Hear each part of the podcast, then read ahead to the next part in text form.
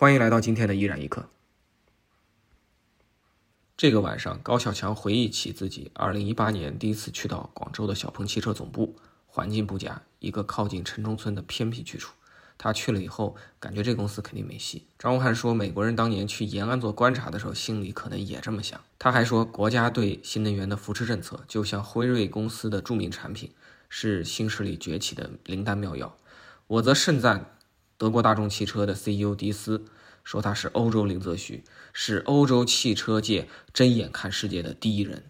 最近，大众在中国还搞了独立的软件团队，可能是要师夷长技以制夷。觉得当初最开始这件事情刚开始搞的时候，包括我跟文翰加入未来的时候，可能我们都没觉得新势力一定能成。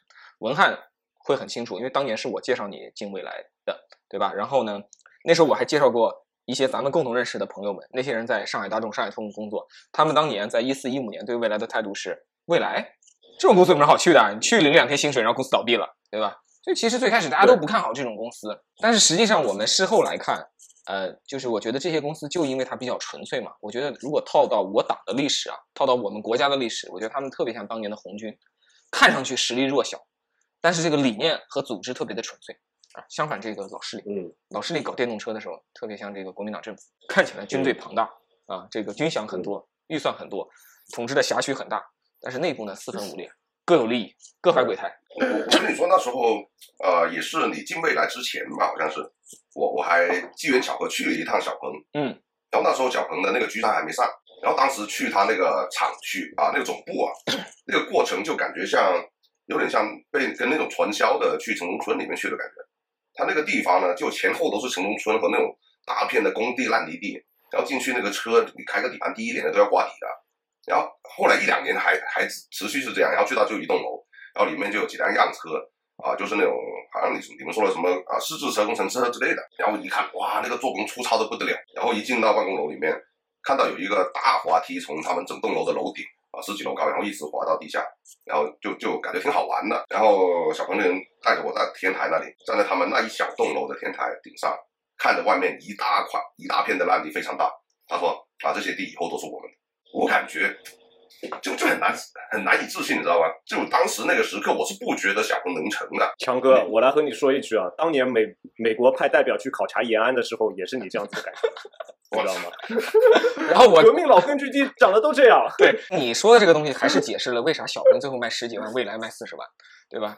这高端品牌的创业公司和一个经济型品牌的创业公司在选址的时候的考虑就是不一样。未来，我们我跟文翰在那个嘉定安亭的总部，你去了那儿工作，你的感觉有的时候会让你觉得你在慕尼黑或者是斯图加特的郊区的一个办公楼里工作。对，就是就是它的那个建筑物、办公楼和环境，还有装室内装修的品味，还是非常的在线的。我觉得这个是李斌最开始的坚持，因为。如果你的员工天天生活在城中村附近，然后你永远制制造不出高端品牌和高端车，你也不可能跟用户说高端品牌愿意听的这种话语体系，对吧？你得请文翰这种人，虽然能力有限，他长得帅，对吧？他也是适合这个这个公司的，对吧？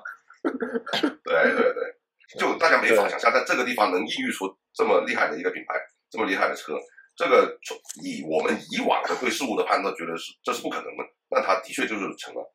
其实小鹏直到 G 三出来后，在 P 七出来以前，大家都没有把这个品牌太放在心上。是的，当时小鹏的排位绝对是在威马后面。小鹏真正发生质变，是因为小鹏 P 七这款产品的出现。但是，但是某种程度上，我觉得在 G 三的时候，我们看到了影子。你看 G 三这个车，虽然它最开始的 G 三啊，第一代 G 三，我觉得是一个比较烂的车，但这个比较烂的车，它好歹是有创始人气质在里边的，是有品牌的特色在里边的，对吧？这么烂的一个车。他还是坚持在顶上搞了一个，对吧？可以伸出来的这种摄像头啊，然后他搞了一个比较有趣的这种大屏触控，然后呢，他身上有很多 Tesla 的影子，就是，然后他还有那个直升机的那个大挡风玻璃，对吧？当然这也是 Tesla 的影子，就是你可以认为这个车烂，你可以认为车不够好，但你不能够否认这个车跟绝大多数在中国路上跑的紧凑级 SUV 是不同的。威马的问题是什么？威马做出来的 EX 五跟中国神州大地上跑的途观呐。什么博越呀、瑞虎七、瑞虎八有什么区别呢？太像楼车了啊！对，太像油车，太像传统车了，对吧？给用户的东西没有没有什么区别啊，除了这个插油枪改成插电枪。这一款威马的这个产品，你要去抓先锋人群，就会发现很难抓，因为它和油对油车实在是太香了。Yes，整个威马这个企业像是起了个大早，赶了个晚集，就是这样子的感觉。但我真的是见过一些用户，你知道他们是喜欢第一代 G 三的。我在重庆就见过一个小伙子，染着头发，然后住在重庆的城乡结合部，然后他家是拆迁，然后有几层楼的房子，不是很缺钱，收入不是很高，但真的不是很缺钱。然后他就超级喜欢 G 三，然后他跟我聊 G 三时候能眉飞色舞，就是就是一定是因为 G 三这个车上拥有十几万的 SUV 中很多不具备的优点，哪怕它的缺点也很多。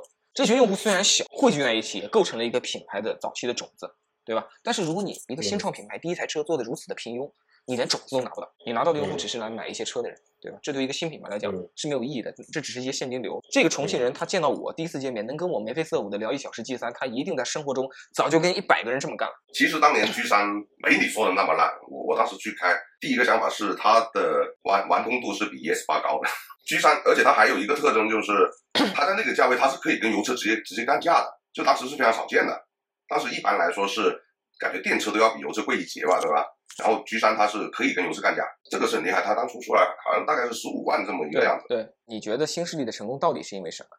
就魏小李这三家，我觉得一开始一定是政策护航呀，一开始一定是政策护航，而且整体的政策还救过他们三家。政策也保护不然的话，在二零一你看我九年末，我直接就反驳你，政策也保嗯护老势力，老势力还是政策的更大的受益者。牌照也送给荣威、比亚迪和那个吉利啊，我觉得这点自始至终都没有区别，而且在未来出事之前，老势力都拿牌照拿了好多年了。对，嗯吃补贴吃的时间更长。他们吃补贴时间更长，以至于北汽这样的公司都一度成了全球电动车销量前三名。北汽，OK，对对，EU 五嘛，北汽对 EU 五，对不对？嗯，那我觉得是这样子的。我觉得政策的支持的话，它就像是给它，它就像是一颗伟哥，你知道吗？啊，那你这些或者他们啊出的这些车子，在我看来都不能说是性功能障碍了，在我看来是性无能。你给性无能的人吃伟哥有用吗？有可能稍微有一点点用啊，但是你给魏小李这样子的正常男性吃，那就不一样了，他们会一下子特别猛，就是这样子的感觉。说的有点道理。所以说，我就觉得政策层面一定是给了他们帮助是很大的啊。你就想，二零一九年其实已经这二零一九年末，其实这三家已经是有点萎了，对不对？因为那个时候其实呃，国家在在补贴方面已经退坡的很厉害了，但是没想到二零二零年来了一波啊，来了第一波的大疫情。第一波的大疫情之后，国家又把那个那个所有的补贴政策又给恢复了啊，所以他们的销量才一下子起来了。当时伟哥分两个维度，一个维度是那个用户可以感受的是买每台车都有个比如两两万多的补贴，然后另外一个伟哥是对因为你放了很多的水，然后资本就可以开始继续投资，然后呢这些新势力就获得了更多的融资，有了融资就可以更多的烧钱，然后烧钱可以在内部再补贴这个车，啊、这个东西就是一台车可能一下子就就上下好几万块钱，那可能一下就拉起来了。对但是你说的那个前提没错，首先你这个车还是一个有魅力的产品，这时候吃伟哥呢就有效果。对你这个车如果是无药可救，对吧？比如那个地方都已经净身了，这个你再吃也没用啊。对啊，是啊，就这意思嘛。就是我们还是说回革命老区的这种感觉。一个企业在刚刚开始的时候，它没有划山头的这种现象的出现的。大家进去的时候，所有人的目标，所有人的那个愿景还是比较纯粹的啊。但是如果你在老企业里面，其实就不太一样了。在老企业里面，大家讲的是你是谁的人啊，划分在哪个山头啊，已经是这样子了。你就想在老企业里面，你要去做一个普通的创新，你都有可能去随时随地都有可能会动到很多人的蛋糕。你会发现，你想调转船头，但是阻力是非常大的。你就比如说，现在有多少的传统企业想做直营？我觉得你真的想做直营的人还不少，因为大家其实心里都清楚，只有做直营才能够确保用户体验。但是你真的在做直营的时候，你会遇到多大的阻力？这个就不是说你某一个一把手想要去推就能推得动的事了啊。你看我自己买了一台大众 ID 四，ID 四憋足了劲儿，号称全球战略级平台 MEB，应用最先进的互联网触屏的这个这个操作的界面。你说 iPhone 零七年发布的，到今天十五年了，乔老爷子都已经不在了，对吧？这 iPhone 全球都卖了多少亿台了？如果我是大众的工程师，我在这个年代还不能做一个稍微向 iPhone 和 iPad 看齐的这个产品，我真的是一头跳进黄浦江。但是他们现在就坚决的做了一个跟现在的 iPhone 和 iPad 完全不在一个时代的产品。它做了触摸屏以后，它还有 HUD，它还有仪表，然后它原来的所有的物理按键一个没少，方向盘上的按键一个没少，对吧？因为如果你去干掉，就动了很多人的利益，你就需要跟很多部门协商。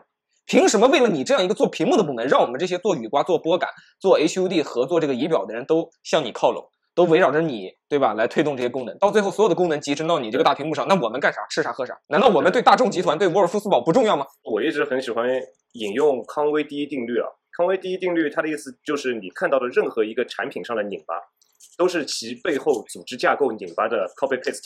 就是你，当你发现了在 ID 在在大众 ID 四上面有那么多拧巴的人机交互设计的时候，你也就知道它背后的组织架构有多么的拧巴，才会发生这样子的，就是你看到的在产品上看到的这些东西。我觉得传统行业里面有一个这样的现象，他们的组织架构非常的严密，流程非常的清晰，它能够保证你一个公司里面都是一群智商六十的人。你都能让每一代产品进步百分之十，但是即使你公司里面都是智商一百四十的人，你也不可能做出一一台车子的新一代比上一代领先百分之十五。新势力它在一开始在还没有很清晰的组织架构，在没有很清晰的流程的时候，它能够真正的去做出一些不一样的东西。对对，它能够真的是从零到一去做出一些完全不一样的东西，因为它没有过去的包袱，它没有流程的限制。说另一个维度就是大众已经是很进取了，大众的进取也不是他天生进取，主要是柴油门的时候被美国人干了一炮。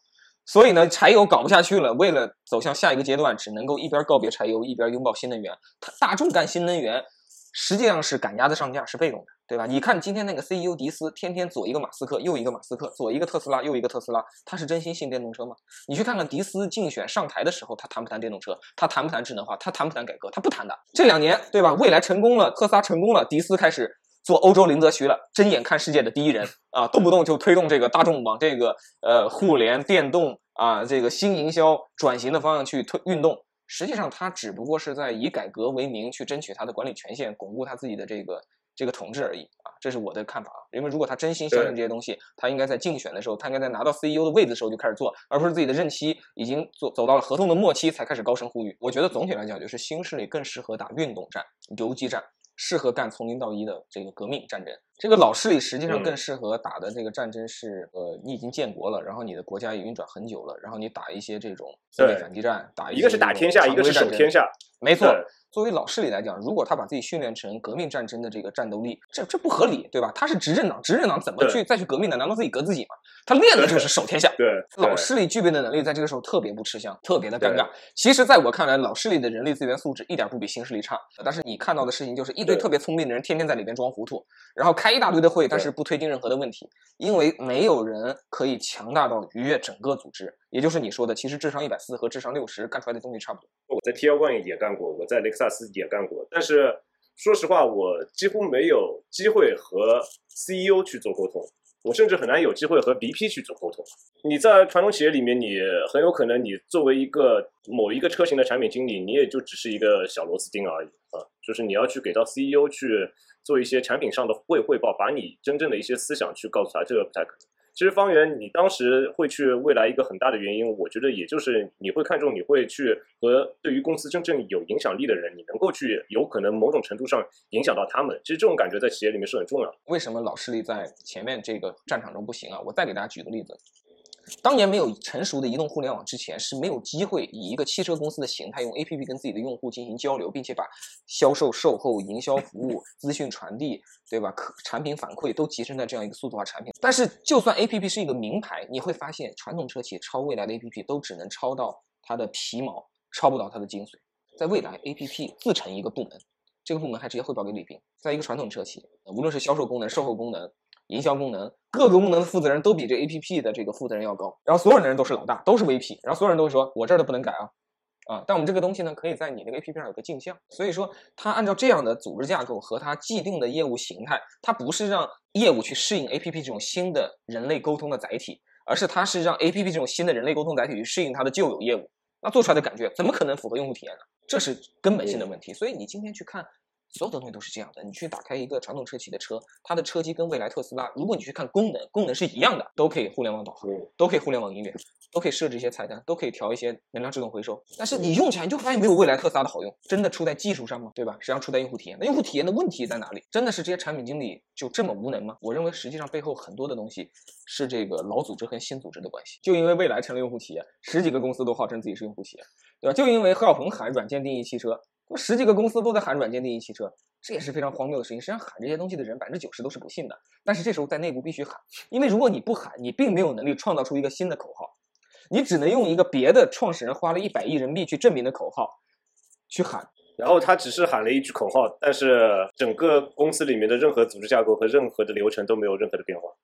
新势力更擅长打江山，从零到一；老势力则擅长守江山，从一到 N。前几年电动车是个新生事物，面对的是早期用户，这个产业周期就决定了头部新势力它生龙活虎，大部分的老势力则是狼狈不堪。下一集咱们接着聊，接下来这几年电动车行业会发生什么？老势力真的都不堪一击吗？